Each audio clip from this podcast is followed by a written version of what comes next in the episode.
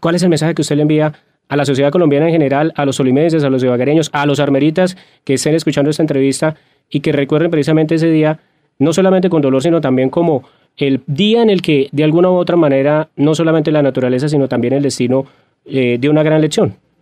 Sí, a mí me gustaría darle simbólicamente a través de estos micrófonos de, de RCN y Valle un abrazo a cada armerita no solo a los que han nacido a honra, hijos de arberitas, los que tienen menos de 34 años, sino a los sobrevivientes de la tragedia. Me gustaría darle un abrazo en corazón. Me gustaría decirle que todavía estoy sintiendo en el alma lo que fue aquella horrible tragedia. Pedirles que ojalá algún día puedan volver con seguridad y con tranquilidad y con garantías a su tierra que puedan recuperar su, solar nativo, que puedan recuperar la tierra de sus padres y sus abuelos.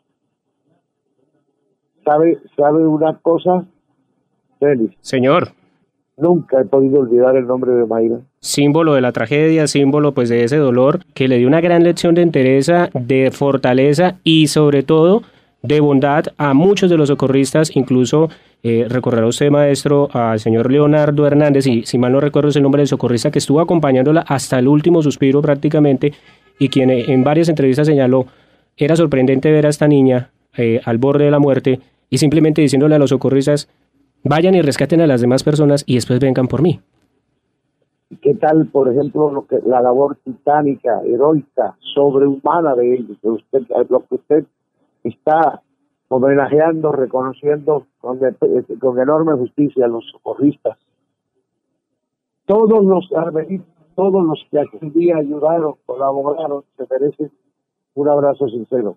Lo mismo le digo a usted, un abrazo y muchas gracias.